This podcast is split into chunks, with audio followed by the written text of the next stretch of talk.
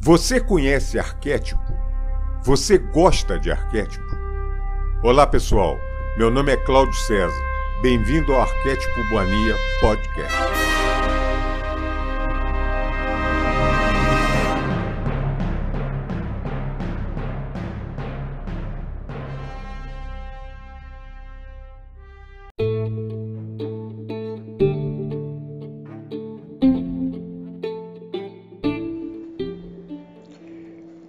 Cartas de Cristo, Carta 8, Parte 1 Vim novamente a você para falar sobre a verdadeira natureza da existência. A verdade do ser é esta: você, que acredita somente no mundo material, está vivendo inteiramente no mundo finito, terreno está vivendo na dimensão da manifestação de suas crenças.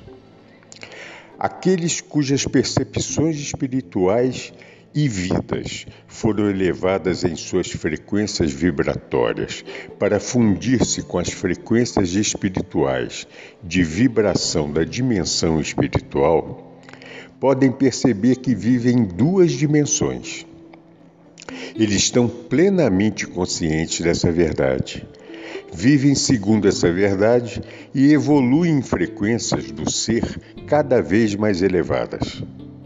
Eles já não estão presos pelas crenças humanas e vivem no entendimento de que estão no infinito, no qual não há limitações. Quanto mais elevadas são suas frequências vibratórias de consciência, mais conscientes estão de que vivem no infinito e de que só eles mesmos põem limites ao que podem aspirar. Aqueles cujas percepções foram elevadas desse modo, enquanto ainda estão em corpos, percebem que há somente uma dimensão do verdadeiro ser individual. E essa dimensão é a atividade da consciência divina. Eles também podem chegar a compreender plenamente que há uma dimensão além, a da consciência universal, na qual o universal reside em perfeito equilíbrio e que não pode ser invadida por ninguém, pois nessa dimensão qualquer individualidade seria imediatamente absorvida pela unidade do ser. Quando uma alma atinge compreensão e realização o nível mais elevado das frequências vibratórias da consciência, a consciência crística, pode olhar para baixo e contemplar os níveis de vibração que se elevam ou descem até a humanidade na Terra. Ela sabe, com amor e compaixão, que a humanidade está aprisionada nas vibrações inferiores da consciência divina, que estão ocultas no impulso egocêntrico. Esse impulso é totalmente inconsciente da verdade do ser, que é a verdadeira identidade da alma e a verdade terrena do ego. Ele não tem a menor consciência do imenso propósito por trás de sua existência e da missão final que deve empreender. A tarefa da alma recém-nascida é a de experimentar, por meio de seu corpo, a psique e tudo o que essas frequências inferiores têm a oferecer, e de crescer em consequência dos acontecimentos e experiências mentais e emocionais que surgem de seus pensamentos e sentimentos. A alma deve aprender, por meio de experiências e erros, o estado de consciência que a torna enormemente feliz ou carregada de dor e tristeza o que dá início a diversas limitações físicas. O propósito da vida na Terra não é o de descobrir um meio de experimentar alegria e felicidade inalteráveis, ainda que isso, que isso seja o desejo de cada alma. Felicidade e alegria sublime dificultaria o progresso da alma em direção às vibrações espirituais superiores da consciência. Finalmente, depois de muitas vidas de altos e baixos, de confortos e infortúnios, a psique despertará para a verdade de seu ser e compreenderá que tem dentro de si mesma o potencial para recorrer à consciência divina, a fim de obter discernimento, entendimento e conhecimento, bem como para elevar as vibrações de sua consciência espiritual às de saúde, bem-estar, proteção, crescimento interior, alimento espiritual e irradiar para os outros a própria natureza da consciência divina. Como disse antes, a consciência é vida e a vida é consciência. Onde há vida, há consciência. Onde há consciência, há vida. Tudo na existência é definido pelas frequências vibratórias da consciência. A luz, o som, a cor, todos os fenômenos físicos, vivos ou inanimados. Se você pode mudar as frequências vibratórias de alguma coisa, você pode mudar a aparência dela, seja som, cor, gás, líquido ou órgãos físicos. Quando os órgãos físicos apresentam aspecto de má saúde, é porque as frequências vibratórias normais desse órgão foram reduzidas e a vida dentro dele foi diminuída. A ciência apresenta o universo como matéria que possui consciência, mas a verdade é que o universo é consciência que adquiriu a aparência de matéria como consequência de um declínio para as frequências vibratórias inferiores de consciência. Essa é a verdadeira realidade da existência, nada mais. Toda a sua existência é uma questão de frequências vibratórias.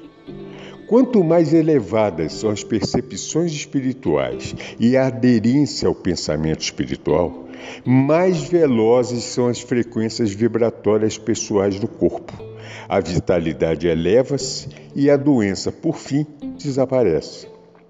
A comunidade científica acredita que você vive inteiramente na dimensão humana, que compreende o sistema solar e as galáxias de estrelas. A ciência acredita que o raciocínio humano é o ponto mais alto de referência, referência inteligente em qualquer momento, tendo evoluído como resposta às mudanças ambientais e às condições climáticas, e que é puramente o produto da atividade cerebral. Segundo a ciência, suas emoções são totalmente reais e válidas. O que se pensa e se sente é indiscutível, e isso constitui a única realidade da existência. A normalidade é avaliada segundo a média dos pensamentos, ações e respostas ao meio. Isso é percebido como a realidade humana. Qualquer talento que transcende o rendimento médio da mente média, é considerado como sendo genial e originário de poderes mentais pouco usuais. Considera-se que o rendimento abaixo da média deve-se a atraso mental resultante de alguma causa física, genética, trauma de nascimento, etc. A ciência acredita que a dimensão física é o começo e o final da existência. A ciência é tão contrária a qualquer possibilidade de crenças que possam iludi-la que aceitará como real qualquer fenômeno, com a condição de que possa ser calculado, estimado e provado por instrumentos. Se você pensar a respeito disso cuidadosamente, compreenderá que o que a ciência sustenta como um fato é, na realidade, somente uma crença originada de conclusões tiradas pelo uso de seus cinco sentidos. Assim é qualquer outro aspecto de sua existência. Em sua dimensão terrena, os fatos acontecem segundo após segundo, mas no momento em que se produzem, se tornam crenças recordações, e as recordações não são sempre precisas.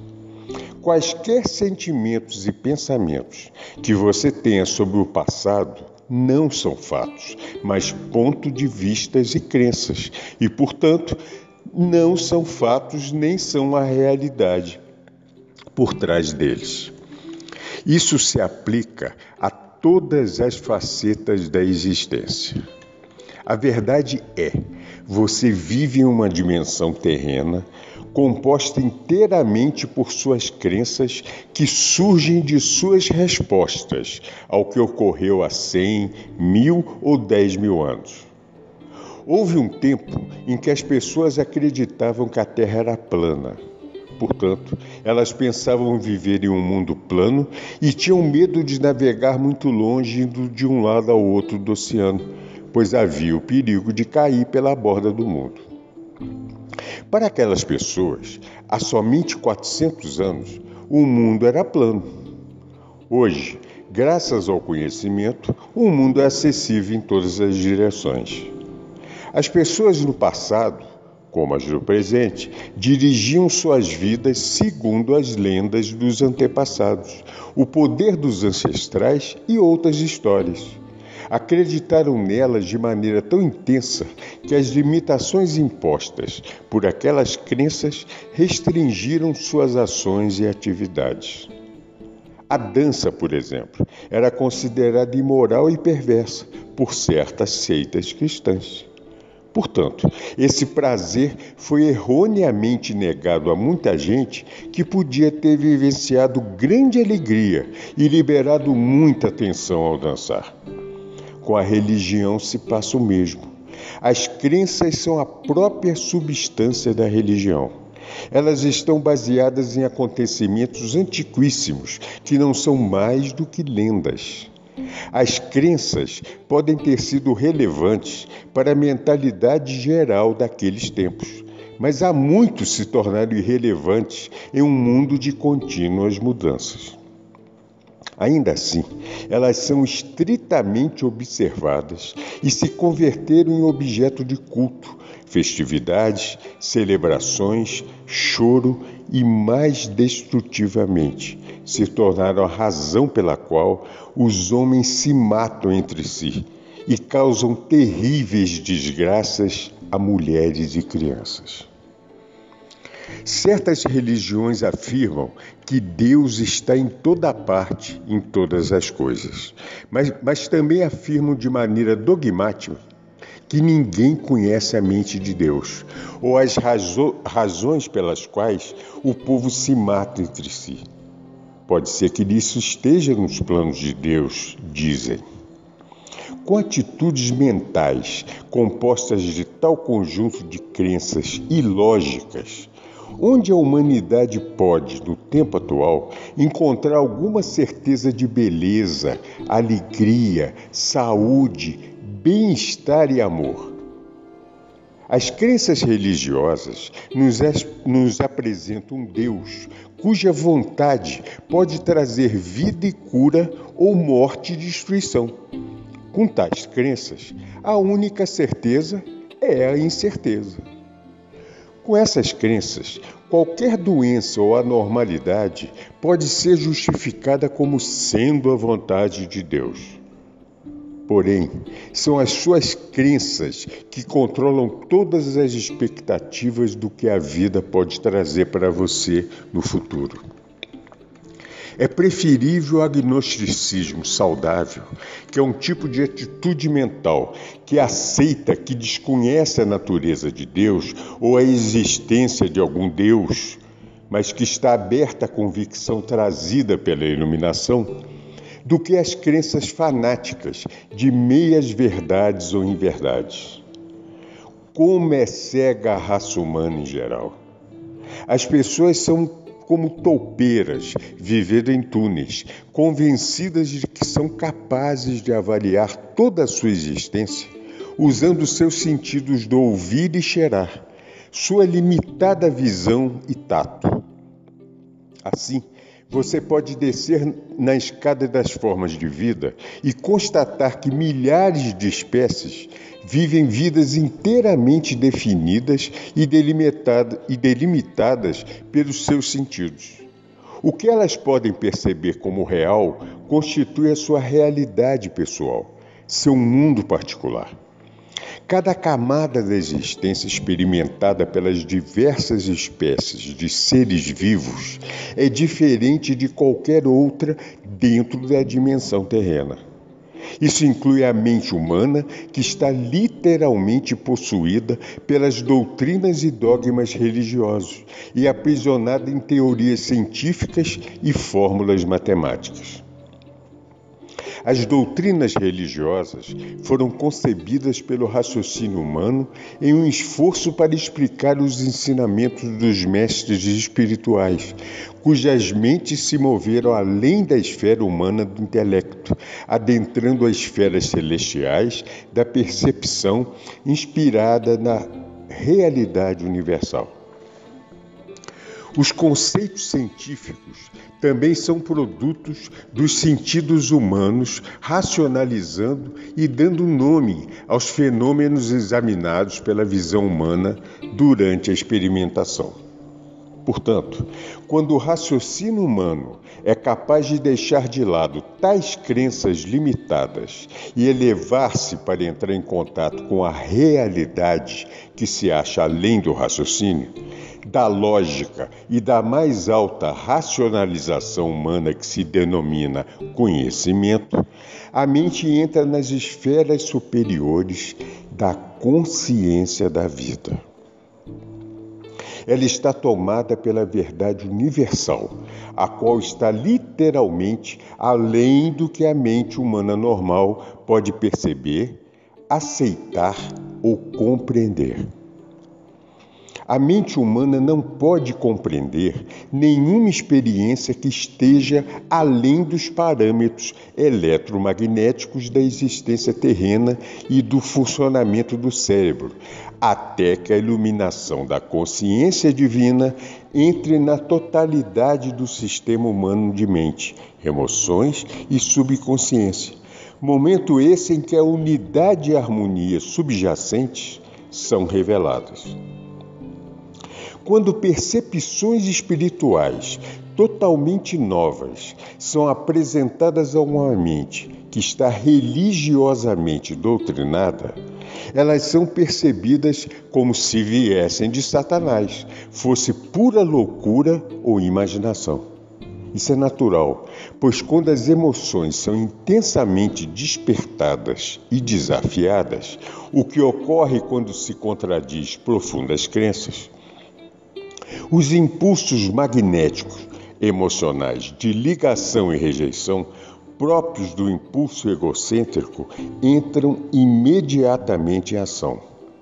Qualquer tese ou suposição que provoque um agudo mal-estar mental angústia ou confusão na mente condicionada será recusada instantaneamente por uma barreira de provas reunidas entre as crenças da mente condicionada para apoiar tal rejeição.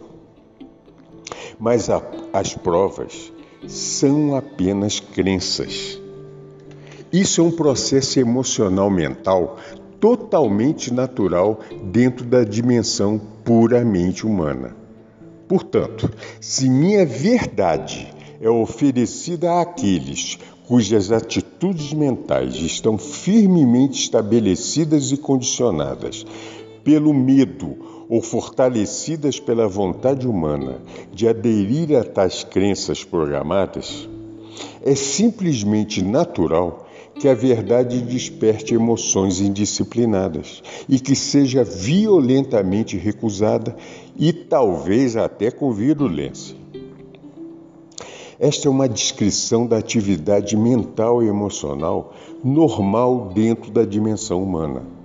Não deve ser criticada, uma vez que uma mente condicionada se sente completamente insegura e à deriva, ou no lamaçal, quando é confrontada por, uma, por um conceito inteiramente novo. Essas metáforas humanas descrevem exatamente o que ocorre quando uma mente doutrinada é desafiada por uma percepção completamente, nova sobre aquilo que antes ela considerava tão precioso, tão seguro, tão correto. Lendo essas cartas pela primeira vez, você poderá determinar onde você está mental e emocionalmente. Você está bloqueando, bloqueado no progresso espiritual por sua teimosa adesão às suas crenças atuais? Depois da devida reflexão, você é capaz de compreender que tudo que está defendendo tão fortemente é somente crença, crença irracional? É absolutamente vital para o seu desenvolvimento espiritual que você, enfim, compreenda plenamente os princípios de sua mente humana e do funcionamento emocional. Você pensa que sabe, mas não compreende completamente. Você apenas poderá compreender afastando-se disso completamente, transcendendo, se movendo até as dimensões de percepção e de experiência mais elevadas, entrando na verdade em si mesma. Somente então começará a perceber que você e todas as outras pessoas do mundo têm vivido e orientado suas vidas quase que inteiramente pelas crenças humanas, não pela verdade. Muitas pessoas acreditam de todo o coração que, ao rezarem pedindo para receber tal coisa, viver tal experiência ou receber a boa orientação para certa situação, elas verdadeiramente receberão o objeto, a experiência ou a, ou a orientação que melhorará seu bem-estar. Elas acreditam que, quando receberem a resposta à sua oração, se a receberem, se alegrarão sinceramente e seguirão imediatamente o conselho, independente de quais sejam as condições presentes, porque, vindo do divino, só pode ser a resposta correta que conduz à felicidade. No entanto, quando se deparam com tão desejado objeto, experiência ou orientação, os que recebem a graça divina às vezes ficam tão perturbados e desorientados que são incapazes de aceitar a intromissão da consciência divina, exatamente como tinham pedido, e não sabem o que fazer diante disso. Se a mente fica tão comprometida quando recebe o que pediu, quando vem de uma forma inesperada, Onde está a verdadeira fé e crença que a pessoa estava tão certa de possuir em abundância? Você não vê que é a crença e não é verdade que tem orquestrado todo o movimento na resposta à oração, com exceção, é claro, da intervenção da consciência divina? Essa intervenção é a única realidade em todo o procedimento. O resto é crença e esperança uma ginástica mental que utiliza as experiências passadas para medir o presente. Sua única verdade é a consciência divina que conduz unicamente para o crescimento e perfeição, se você confia plenamente que ela irá fazê-lo. Faça uma pausa aqui para ler e reler os parágrafos anteriores pois o que se passa em sua consciência é a base de suas experiências e de sua vida. Pergunte a si mesmo: você realmente percebe, se dá conta, compreende que a realidade é a fonte de todo conhecimento e criatividade? Ou você simplesmente aceita essas palavras formalmente e reconhece a consciência divina apenas de uma maneira mental e, super, e superficial? Você vive pleno e completamente, minuto a minuto, no entendimento de que a consciência universal é a única realidade e a inteligência mais elevada operando na criação? Você depende consistentemente da sua suprema e efetiva orientação. Ou você pensa que seria melhor viver segundo a sua própria vontade finita e seus impulsos emocionais, por vezes confusos? Se você recebe uma orientação direta para seguir certo caminho, mas hesita se perguntando se, se essa orientação o dirige para onde pensa querer ir, você está plenamente entregue à mais alta autoridade inteligente, a consciência divina. Não é isso uma indicação de que seu ego ainda está no controle? Inclusive essas cartas, quando difundidas conforme o previsto, se tornarão crenças e não a pura percepção espiritual daquilo que é, do qual se originam essas palavras. Somente quando essas palavras forem levadas à meditação, depois de pedir pela iluminação espiritual, é que finalmente a realidade espiritual que está por trás delas chegará como um raio de luz à mente. Quando isso acontecer, você saberá que sabe. Aqueles que tenham evoluído o suficiente para viver em duas dimensões vocês cujas mentes podem mover-se para além do reino do intelecto humano, em direção à dimensão mais elevada da realidade universal, provavelmente encontrarão muitas pessoas no futuro que rejeitarão essas cartas como se fossem pura imaginação. Porém, não se entristeçam. Recordem o que estou dizendo agora vocês residem em duas dimensões e ninguém pode passar além da dimensão do mero intelecto antes de ter cumprido os pré-requisitos da iluminação espiritual. Estes são um verdadeiro despertar espiritual conduzindo a uma profunda iluminação das atividades do ego e da personalidade, seguido por arrependimento, arrependimento, arrependimento. Este é o único caminho. O arrependimento leva à rejeição da dimensão magnético-emocional de rejeição-ligação, que, em suas formas mais destrutivas, os humanos descrevem como pecado. Quando uma pessoa adentra a dimensão espiritual e é impregnada com características da vida, a pessoa começa a compreender e, por fim, saber que o impulso egóico humano de olhar apenas para o eu, em realidade fecha a alma para o contínuo fluxo de, da vida divina na mente, no coração, no corpo, nas relações e nas experiências diárias. Pensar em si mesmo é uma experiência terrena, humana a entrega total e sincera da personalidade ao Pai, vida, remove a barreira entre a dimensão espiritual e a alma. A pessoa já não tem que pensar em si mesmo. Tudo que a vida divina é agora flui no corpo, na mente, no coração, nas, experi nas experiências e nas relações do indivíduo.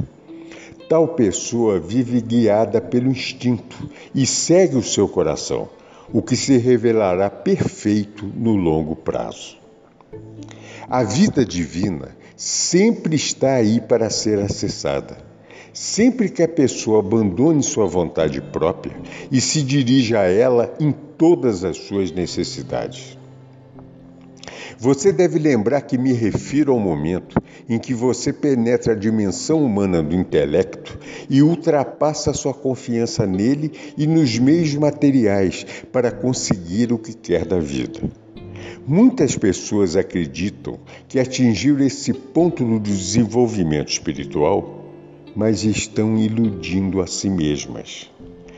Quando uma pessoa abandona a lógica e sabe sem nenhuma dúvida que pode confiar plenamente na orientação para alcançar objetivos inspirados, sua vida muda. Os benefícios fluem em sua vida quando você compreende totalmente que a consciência divina é a realidade invisível o poder, trabalhando por trás das aparências exteriores de sua vida, movendo a força da energia inteligente para trazer satisfação às suas necessidades. Você não tem que negar as, as aparências, nem dedicar o poder do pensamento à condição que procura resolver.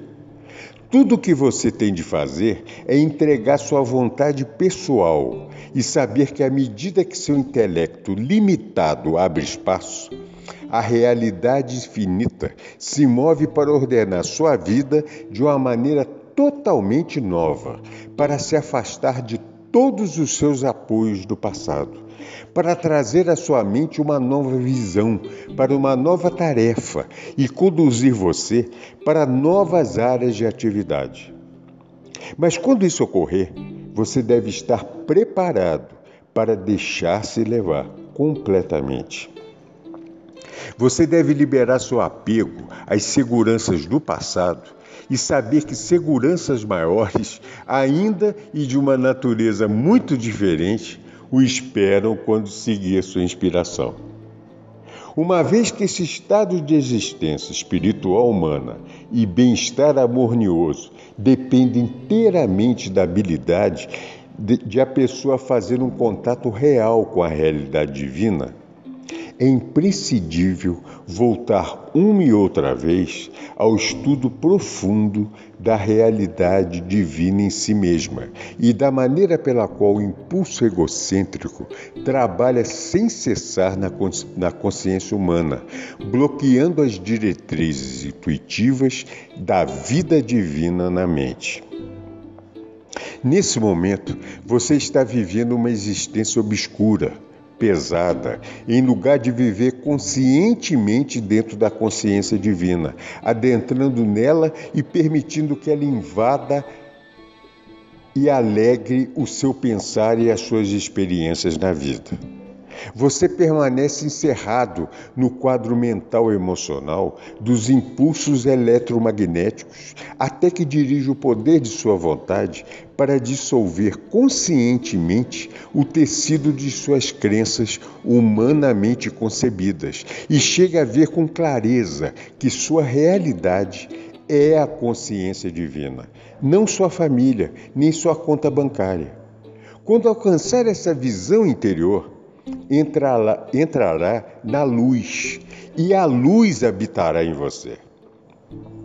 Por causa do mal-estar e o cabo de guerra entre a alma em evolução e o ego humano, que exige parecer bom, mais do que ser bom, e que não suporta o pensamento de que poderia ser imperfeito, há pouca gente nesse momento recebendo inspiração e compartilhando-a com os outros, e que fale da necessidade de passar por um período de purificação interior. As pessoas modernas estão condicionadas aos serviços instantâneos, à luz instantânea, ao aquecimento instantâneo, à comida, bebida, roupa e entretenimento instantâneos. Assim, não são atraídas para uma verdade que implica em autossacrifício, trabalho duro e total dedicação para o objetivo. Além disso, muitos mestres estão ganhando muito dinheiro com suas atividades e devem apresentar uma verdade que venda.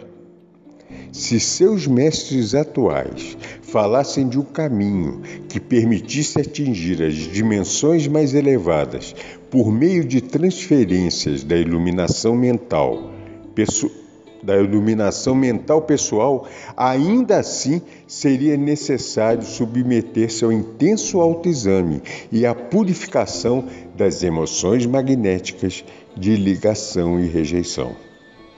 Se você estiver no caminho ascendente para as dimensões espirituais mais elevadas, seu percurso se caracterizará por momentos de clara e brilhante autoinspeção e auto-entendimento, frequentemente seguidas pela repugnância de si. Esse sentimento obscuro e doloroso é o contrário da emoção magnética. Onde antes o ego se agarrava à sua visão essencial de si mesmo, quando, como sendo maior e melhor que os outros, agora começa a vislumbrar o fato angustiante de que talvez seja não só um pouco, mas muito imperfeito. Qualquer pessoa que atinja esse nível de desenvolvimento se encontrará andando no caminho da verdadeira humildade. retome a sua coragem quando observar que isso está acontecendo com você. Você estará se separando de restos das crenças passadas e errôneas a respeito de si mesmo e de sua personalidade ilusória. Lembre-se de que é a sua intenção, motivação ou convicção que proporciona a você o poder criativo para fazer tudo o que quer fazer. No momento em que deseja de todo o coração mudar a tendência normal de seus padrões emocionais magnéticos, você coloca esse processo em movimento. Se definir claramente os objetivos que deseja alcançar e os mantiver sempre diante de sua visão, escrevendo-os ou guardando-os na mente, em breve descobrirá que as mudanças desejadas se efetuaram em sua consciência. Quando isso ocorrer, você sentirá leveza de espírito e terá momentos de pura alegria. Estará comprovando que a verdade do ser conduz os corações prisioneiros à perfeita liberdade da vida espiritual.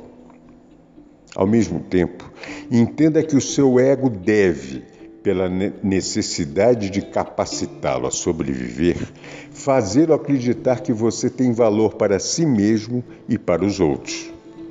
Qualquer sério desafio externo referente ao valor do eu é altamente destrutivo.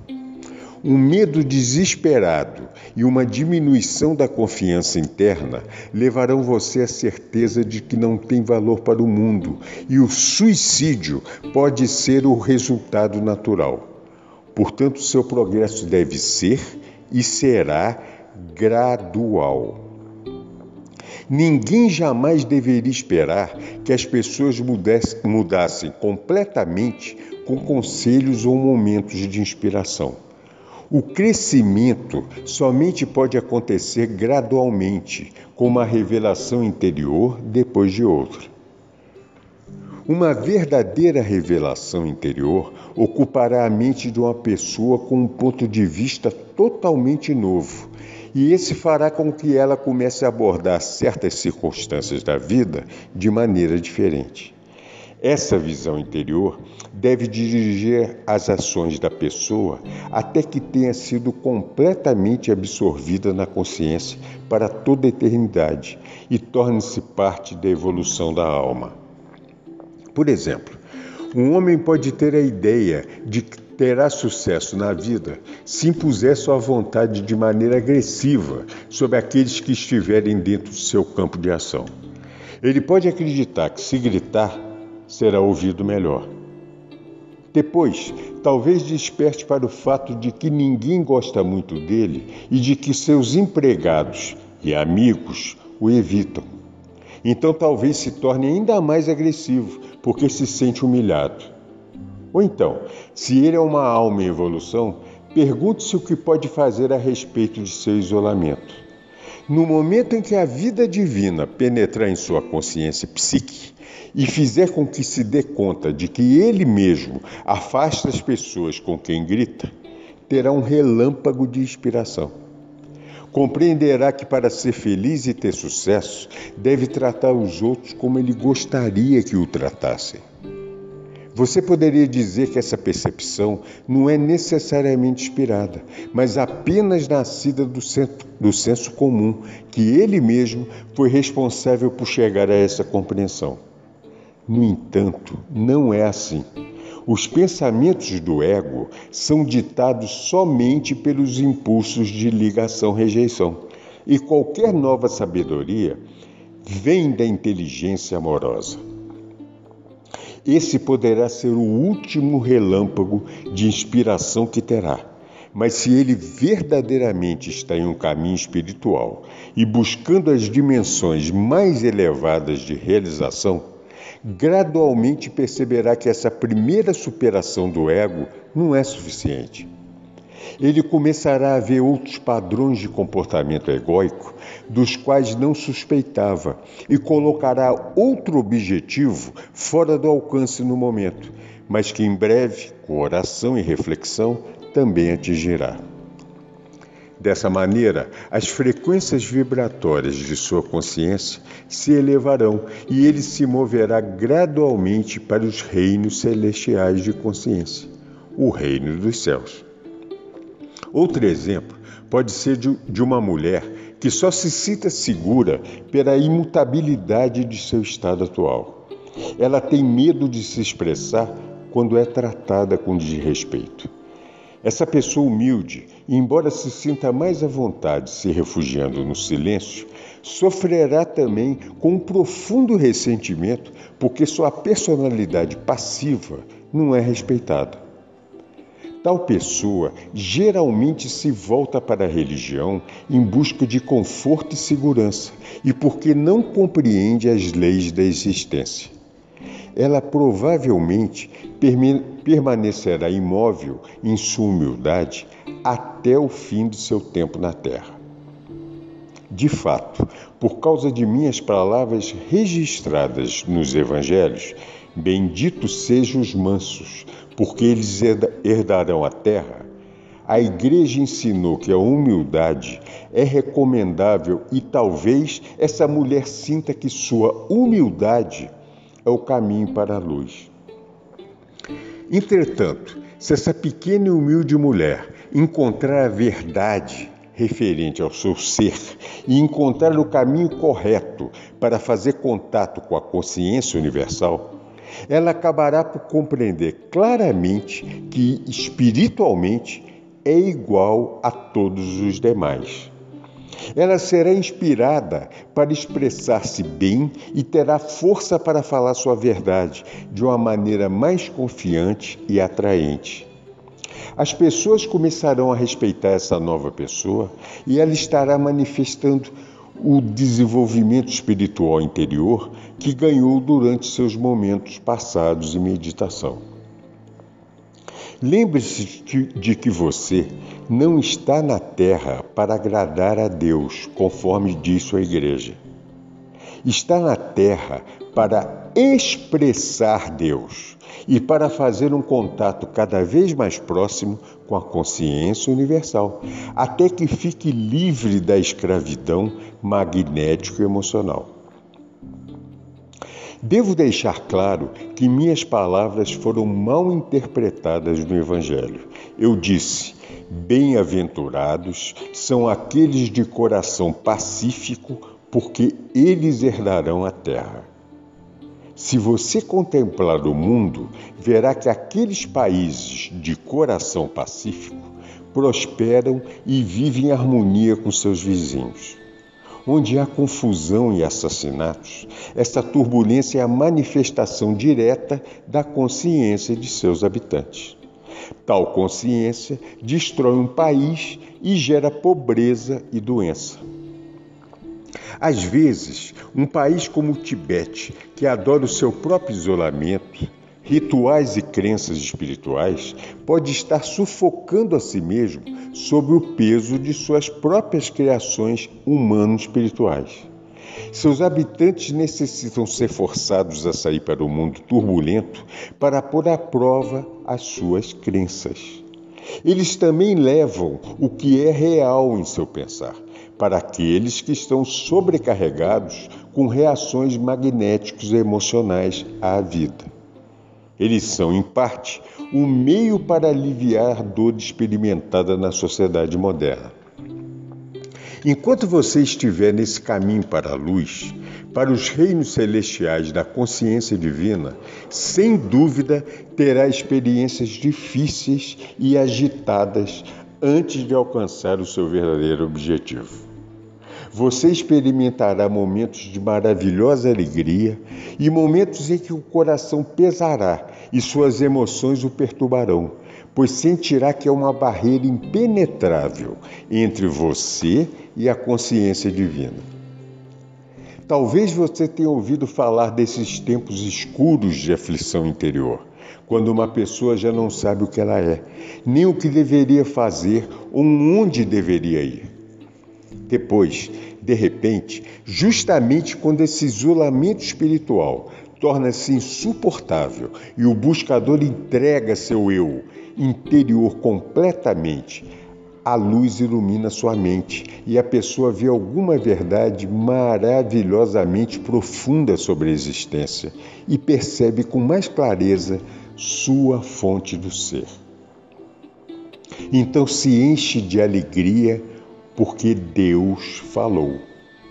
Sim, a vida divina entrou em sua consciência e elevou-a em segurança para alcançar a consciência espiritual suprema dos reinos celestiais, o reino dos céus. Portanto, o caminho para avançar é através dos momentos de profundas revelações. Esses momentos devem ser valorizados e guardados na memória. Do contrário, todo dedicado trabalho do eu se, perda, se perderá e o buscador retrocederá continuamente para o início de sua busca. A fé deve ser forte em todos os momentos. As hesitações são contraproducentes. Quando eu desço aos seus planos ou dimensões de consciência, Vejo sérios buscador, busca, buscadores da verdade elevarem-se durante algumas horas, alegremente contarem sua experiência para outros e então, pouco depois, duvidarem do que antes tinham certeza de ter recebido. Isso atrasa o processo de desenvolvimento espiritual. Esses momentos de dúvidas devem ser energicamente combatidos e superados por meio da meditação e oração. Pois a dúvida corrói o que você conhece e acredita. A dúvida é uma força negativa de consciência criativa direcionada contra a experiência da vida divina que elevou seu espírito para o alto. Você cria dentro de si mesmo uma pequena guerra entre sua experiência da consciência divina e a sua cegueira humana. Você provavelmente destruirá a memória daquele momento divino e apagará todos os vestígios de elevação espiritual e desenvolvimento que ele trouxe para a sua consciência. Esse conflito o levará a sentir-se cansado e desanimado e provavelmente nunca compreenderá que você sozinho, sem nenhuma ajuda, provocou essa transformação negativa em si mesmo.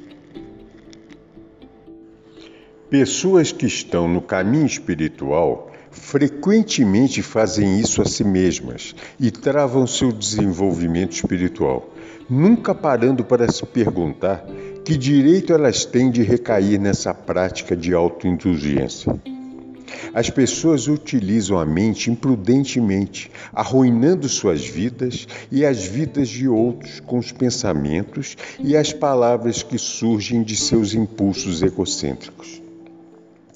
É apenas a sua vida mental e emoções perturbadas o que gera confronto e ferimentos, ainda que, que não tenha em seu rosto corpo, mãos e pernas, a menos que os confrontos acabem em abuso físico. E mesmo o conflito físico tem sua origem na frustração do ego, na mente e nas emoções, o que é transmitido aos membros do corpo para que a ira incontrolável seja descarregada. Dessa maneira, casamentos e amizades começam com alegria e terminam em tristeza e rejeição mútuas, pois as pessoas acham impossível canalizar seus impulsos egocêntricos para modos de, pressão, de expressão que preservem a vida e o amor. Pais e filhos expressam amor mútuo até os anos da adolescência. Então o ódio entra em cena e azeda as relações quando os filhos se rebelam contra a autoridade e os pais reagem com abuso autojustificado. Novamente, não há necessidade de tal conflito. Os pais devem compreender que cada geração luta para encontrar seu lugar no mundo adulto e para fazer as coisas de maneira mais inovadora do que os anciãos. Como os jovens podem florescer se forem aprisionados a uma escravidão juvenil? O tempo em que os filhos se tornam jovens adultos é um tempo de crescimento para os pais, que devem então se preparar para a etapa seguinte de suas vidas, o uso mais inspirado de seus talentos latentes e depois a velhice, aceitando suas loucuras e erros passados e, por fim, uma transição pacífica para a luz eterna. Por que brigar? Por que lutar? As pessoas que estão totalmente controladas pelo ego lutam com unhas e dentes pelos seus direitos. As pessoas que estão espiritualmente maduras solucionam os problemas discutindo com empatia. O que significa isso em termos humanos? Significa escutar o outro, reconhecendo com palavras ou em silêncio que a forma como a pessoa sentia ou sente certa situação é tão válida e digna de respeito quanto seus próprios sentimentos. Quando você estiver envolvido em um sério confronto no qual nenhuma das partes esteja disposta a ceder um pouco de terreno, Afaste-se e se dê um tempo para compreender que você está travando uma batalha da consciência. A batalha não é somente o resultado do que ocorreu e se disse no calor do momento. O que realmente se passa é o resultado do que vocês são em consciência. Isso implica no contexto e história de cada um. O conflito surge da personalidade em si, do tipo de impulso egocêntrico que cada pessoa possui, das percepções, das percepções básicas do que é certo ou errado, das atitudes que cada um normalmente tem em relação aos demais e para a vida em geral. Portanto, quando se envolver em um conflito, diga a seu oponente que você quer fazer uma pausa e acalmar sua mente, a fim de poder escutar mais construtivamente. Então seja sábio. Recorra à consciência divina e peça a intervenção da consciência amorosa nessa situação. Tente entender e visualizar que ambos estão na luz da consciência divina, iguais na origem de sua alma e no destino, igualmente verdadeiros, humanos e únicos. Enquanto você não puder mergulhar plenamente nessa compreensão, nesse estado mental, ainda não estará preparado para permanecer na luz divina, para resolver amorosamente seus conflitos e seus sentimentos feridos. Então volte ao seu adversário e sugire que cada um possa ter cinco ou dez minutos para explicar seu ponto de vista clara e calmamente, sua percepção do que foi dito, do que realmente se trata a disputa, de como os sentimentos foram feridos, de como o assunto deveria ser resolvido. Deixe o outro falar primeiro e novamente entregue a situação à consciência divina. Se muitas acusações amargas forem, foram forem feitas, tente acalmar seu próprio ego e permaneça absolutamente silencioso e calmo. Isso será de grande ajuda para o outro, pois ele sentirá que está sendo ouvido. Isso removerá o sentimento de frustração. Racionalmente compreenda que você está ajudando seu oponente, mas não acredite que está sendo superior. Tente ao máximo ver até que ponto que o que está dizendo sobre você é verdadeiro. Seja o que for, se for válido, morda sua língua e aceite. Alegre-se, porque nesse instante você teve um momento de revelação de sua própria consciência humana, dando a você a oportunidade de livrar-se de uma faceta do impulso egocêntrico. A cada vez você poderá livrar-se um pouco mais do impulso egocêntrico, permitindo que sua alma tenha mais espaço para respirar e um controle mais ativo de sua personalidade. Você também aumentará suas frequências vibratórias de consciência e se sentirá um pouco mais iluminado em seu interior. Dessa maneira, você crescerá psicológica e espiritualmente. Escute os sentimentos do outro. Tente restringir os seus próprios e seja empático com as emoções do seu oponente. Sinta a dor, a indignação e as angústias dele. Ponha de lado as suas e sinta as dele. Pergunte a si mesmo: se alguém tivesse dito ou feito para você o que você disse ou fez para outro, como se sentiria? Se puder pôr seu ego de lado suficiente para considerar isso, então você está no caminho para a superação do tipo de impulso egocêntrico que põe a si mesmo acima de qualquer outra consideração e que é incapaz de ver qualquer outro ponto de vista. Antes de falar, espere calmamente em silêncio até que os 10 minutos de seu adversário tenham terminado completamente, mesmo que ele conclua antes, e isso signifique que os dois se mantenham em silêncio durante um tempo.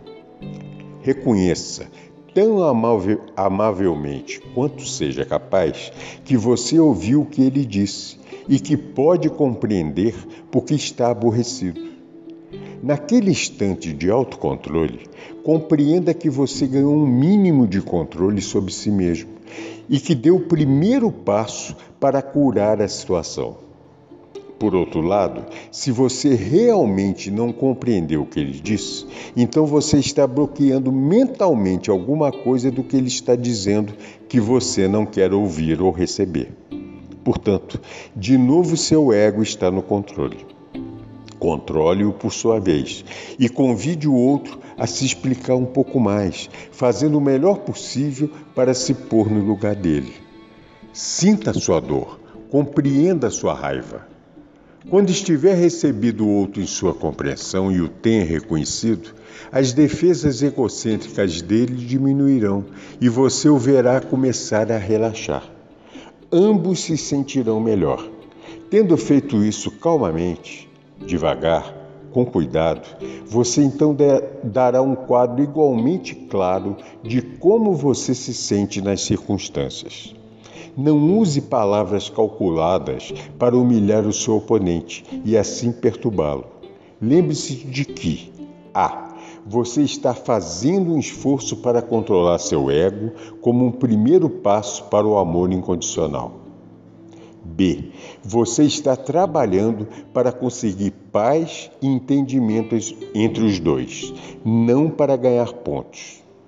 C. Sua resposta não deve conduzir a um novo conflito, porque você usou palavras que o aborreceram de novo. Se fizer isso, então seu ego venceu a disputa contra você e sua psique perdeu. Se cada um estiver vivendo dentro das frequências espirituais de consciência, seu oponente dará a mesma resposta de escuta, reflexão e reconhecimento de sua posição, como você deu a ele. Mas se ele vive inteiramente nas frequências terrenas de consciência, talvez você encontre dificuldades. Ele pode sentir que você está tentando ganhar pontos sendo santo, superior ou de alguma maneira maior. Tranquilizo, digo quanto é doloroso existir um conflito entre vocês, que você está simplesmente experimentando experimentando um método para se assegurar que vocês dois possam escutar um ao outro e, a, e, assim alcançar uma verdadeira reconciliação e mútuo perdão, ao invés de algo superficial onde os sentimentos feridos continuem a contaminar a mente, o coração e o corpo. Cada um deve conceder ao outro, com palavras gentis, o direito de discordar dando razões válidas para a discordância. encontre em si mesmo a fortaleza para reconhecer que você, como um ser humano, não pode ter sempre a razão, uma vez que, como todo mundo, nasceu com um impulso egocêntrico controlador, que o obriga a tomar e defender fortemente a posição de chefe da matilha. Lembre-se de que enquanto você acredita que é o chefe da matilha, ele pensa a mesma coisa de si mesmo. Humanamente, ele acredita que está no mínimo em nível igual ao seu, ou até superior. Seja o que for que o ego dele o faça pensar, sobre si mesmo e seu ponto de vista é exatamente o mesmo que o seu próprio ego faz você pensar sobre as suas opiniões e ideias. Quando você puder introduzir a consciência divina no campo de sua consciência humana, literalmente receberá em seu interior, com aceitação compassiva e amor, a realidade humana de cada um de vocês. Dissolverá a negatividade que reinava entre vocês e elevará as frequências vibratórias de sua consciência, o que o fará sentir-se mais leve e mais vibrante. Uma vez que isso deixará você em perfeita paz e não em conflito, é extremamente importante para o seu bem-estar. Entretanto, se você se recusar a escutar, a ser empático e aceitar com amoroso perdão a verdade do outro, a rejeição criará uma energia emocional de rejeição magnética que unirá e reforçará outros resíduos de força, de força energética de rejeição no campo eletromagnético da consciência de todo o seu sistema o magnetismo de rejeição esgotará o magnetismo de ligação entre as células e uma doença se instalará. Esse fato da existência do, é o terreno de toda a medicina psicossomática. As pessoas que continuamente culpam e julgam os outros e mantêm a mente totalmente fechada a respeito de seu próprio papel no conflito acabam por experimentar algum tipo de colapso radical em sua estrutura física ou emocional. Se elas podem monitorar e trabalhar sob essa tendência de exercer o controle, de julgar outros e de isentar a si mesmas de toda responsabilidade, e podem dar à sua alma pleno domínio sobre sua personalidade, o colapso, seja de que tipo for, desaparecerá completamente. Se durante um conflito com outra pessoa você der tempo, espaço e compreensão e encontrar somente uma teimosa resistência na forma da contínua afirmação do sentimento pessoal ofendido, então você está lidando com a cegueira egocêntrica e a única coisa que poderá fazer é rir, se dar por vencido e, seguir adiante. Seguindo seu caminho, perdoe e compreenda que o ego dela a controla. Você pode ter sido vencido, mas obteve uma vitória sobre o seu eu e se absteve de introduzir vibrações negativas em seu campo de consciência. O pior que você pode fazer para promover a discórdia é dizer a uma pessoa que não deve se sentir assim, ou que ela não quer realmente dizer o que está dizendo. Essas duas frases são uma grosseira violação da dignidade e do respeito, devido a ela, a ela e você está rejeitando a realidade humana dessa pessoa. Você pode perguntar à pessoa: você realmente quer dizer o que está dizendo? Se a resposta for sim, então isso deve ser aceito e a discussão deve continuar a partir desse ponto. Nunca ignore o que o outro está tentando dizer a você, porque não quer enfrentar o que está sendo dito. Isso é covardia e seu ego marca pontos.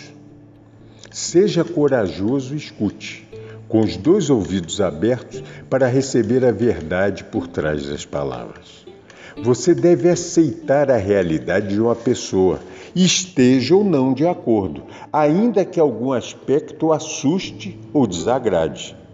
Lembre-se, você não conhece todas as circunstâncias a partir das quais essa consciência humana tenha se desenvolvido até a sua forma dual.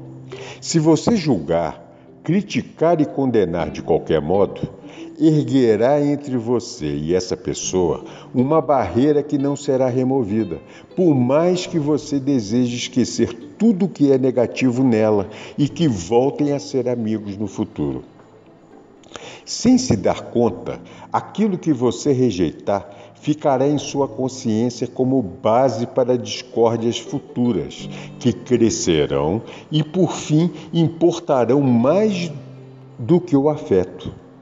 Involuntariamente, no futuro você dirá coisas que refletirão a sua desconfiança secreta ou descontentamento encoberto. Em lugar de aceitar suas fraquezas com amor e de ajudar a pessoa a trabalhá-las e superá-las, você a colocará em guarda contra você e ela nunca confiará em você completamente. Seu ego e o ego dela terão mantido uma batalha secreta, da qual nenhum de vocês terá consciência. O amor pode se transformar em ódio. Lembre-se, sua vida é um estado de consciência, no qual os pensamentos e os sentimentos estão depositados como em uma caixa forte. Deixe que a aceitação e o amor sejam como o aço de que é feita a caixa. Quando encontrar uma pessoa por quem se sinta atraído, mesmo que por simples amizade, e descobrir que há elementos de seu passado que são contrários aos seus princípios, você tem essas opções. A.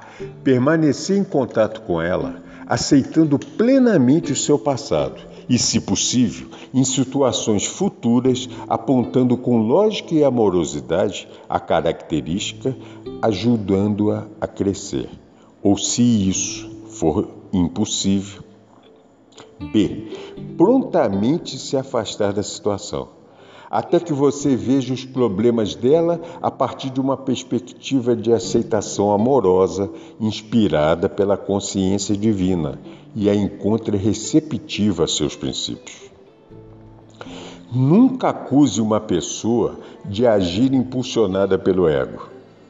Todos os seres, todos os seres humanos são impulsionados pelo ego em maior ou menor grau.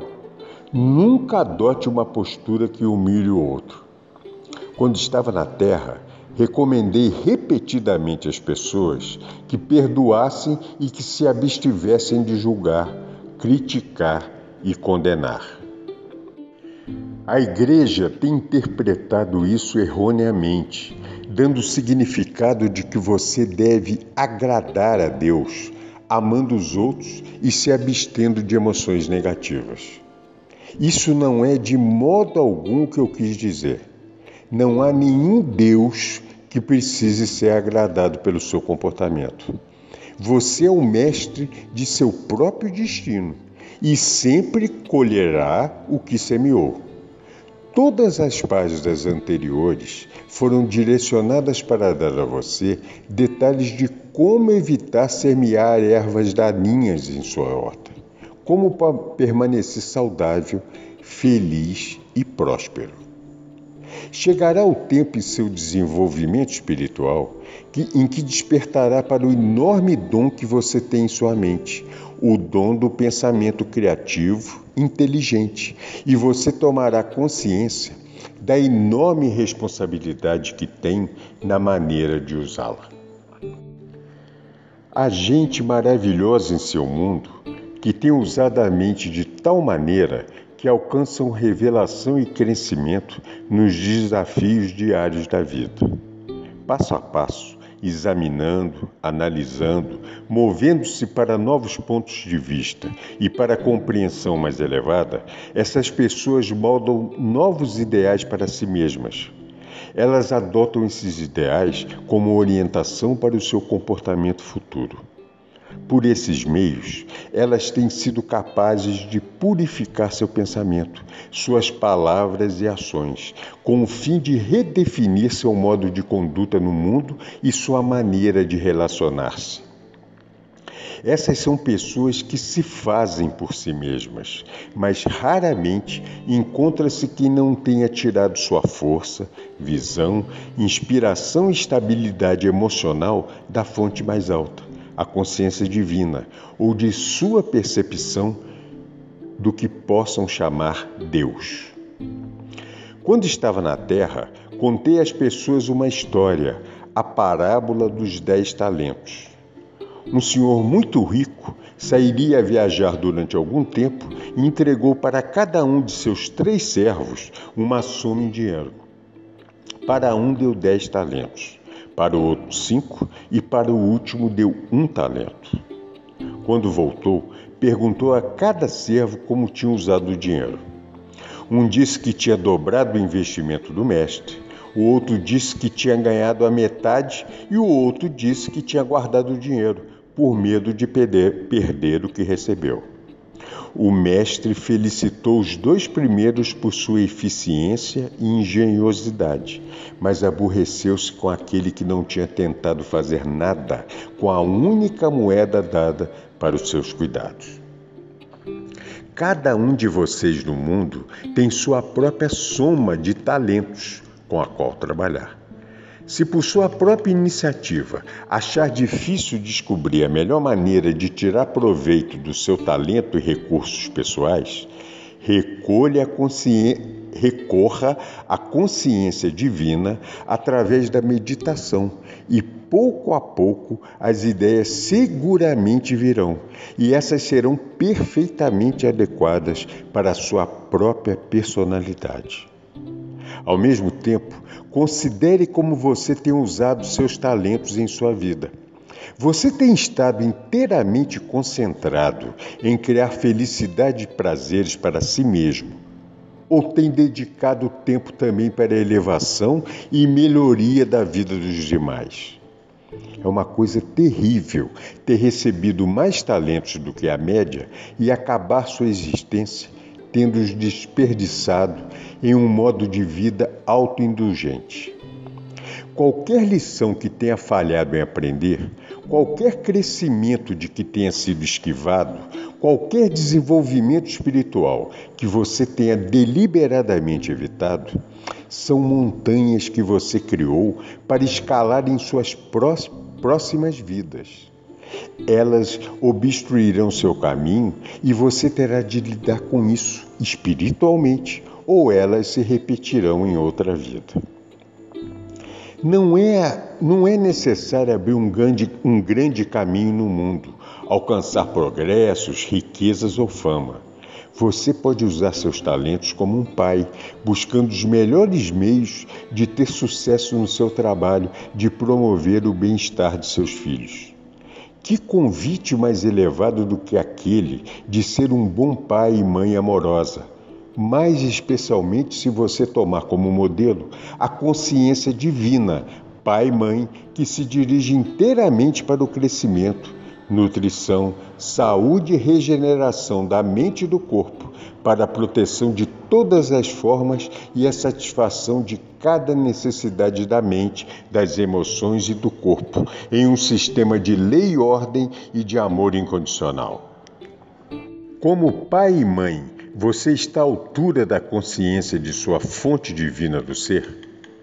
Algumas das pessoas que têm feito o melhor uso de seus talentos são servos, aqueles que cuidam dos filhos dos outros com dedicação e amor, que limpam a casa com atenção consciente em cada detalhe, em que criam um ambiente pacífico, calmo e cuidadoso para o seu empregador, com amor e gentileza. Essas são as grandes almas, as que têm construído para elas os caminhos que conduzem diretamente ao reino dos céus. Por outro lado, há pessoas que têm usado seus talentos com o propósito de destruir os demais, a fim de alimentar sua vaidade e o frio vazio que está em seus corações. O uso de suas mentes os leva à sua própria destruição. Pense nas pessoas ao longo da história e no tempo presente que têm conduzido outros à rebelião por uma lavagem cerebral. Eles se tornaram ditadores então pense no fim provável desses ditadores. Tais pessoas abusaram dos, dos privilégios conferidos pelo poder mental e, por fim, pagaram o preço, mas não antes de terem destruído milhares de vidas sem nenhuma boa razão, pois nunca poderia haver uma boa razão para transformar países em desertos destruídos pela guerra e arruinar economias prósperas. Pense nas famílias onde o abuso mental e emocional prolifera. Trata-se de um uso repugnante do poder mental. Isso repercute sobre o abusador de muitas, muitas maneiras. Má saúde, doenças, vícios, depressão e a perda da autoestima. Portanto, não utilize seu cérebro, intelecto, visão, conhecimento e educação como uma plataforma a partir da qual criticar, julgar ou condenar os outros que não estão à altura de seus próprios padrões de eficiência ou bondade em qualquer área de sua vida. Ao mesmo tempo, uma vez que criticar, julgar e condenar é tão natural como respirar para o ego humano, não tente negar que suas percepções do que pode ser melhorado. Fazê-lo é negar a realidade do processo evolutivo.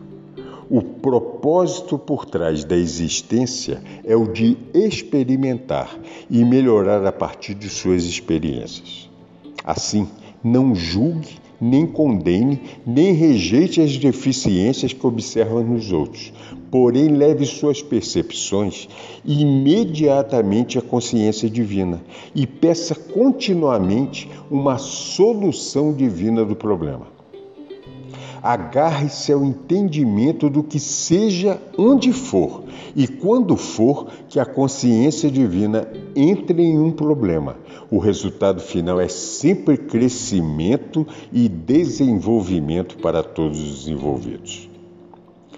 Tente sempre ter em mente que você está na Terra para fazer a consciência divina chegar à sua vida diária, relações e circunstâncias. Você está aqui para usar sua mente para esse propósito específico. Aqui termina a primeira parte da carta número 8 das cartas de Cristo. Como ele dizia, eu sou a ressurreição e a vida. Muito obrigado.